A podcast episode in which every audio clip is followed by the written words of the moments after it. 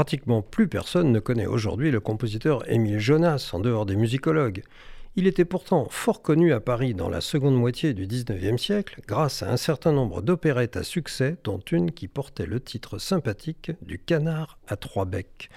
Mais si je vous parle d'Émile Jonas, c'est surtout parce qu'il a mené une activité importante et renouvelée dans le domaine de la liturgie hébraïque. Après avoir été organiste de la synagogue située rue Notre-Dame de Nazareth, il est ensuite devenu directeur musical et chef de chœur de la synagogue dite portugaise de Paris qui se trouve maintenant rue Buffo.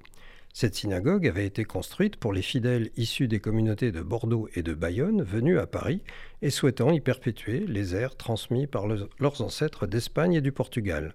Il s'agissait donc du rite séfarade de l'époque, tandis que la plupart des autres synagogues de Paris étaient alors de rite ashkénaze. S'identifiant à eux et soucieux de conserver leur patrimoine musical, Jonas publia un recueil de chants hébraïques à l'usage du temple du rite portugais. C'était l'époque où Nombourg à Paris, Sulzer à Vienne, Lewandowski à Berlin publiaient des recueils de musique liturgique ashkénaze.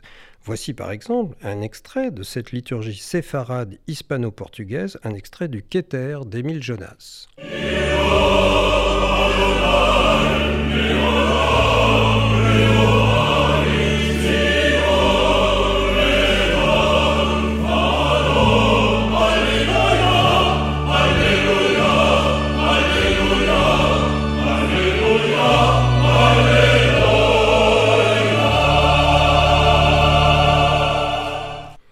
Plus tard, Émile Jonas publia d'autres recueils pour compléter la liturgie séfarade. Ainsi, Jonas avait établi à Paris la musique liturgique séfarade de l'époque. Actuellement, la synagogue de la rue Buffo reste dédiée au rite hispano-portugais, mais si vous allez au bel office de cette synagogue, vous n'entendrez pas beaucoup de musique d'Émile Jonas. C'est que la musique séfarade a pas mal évolué. La musique des Juifs de Bordeaux a cédé la place, même à Bordeaux d'ailleurs, à une musique séfarade plutôt venue des rives de la Méditerranée.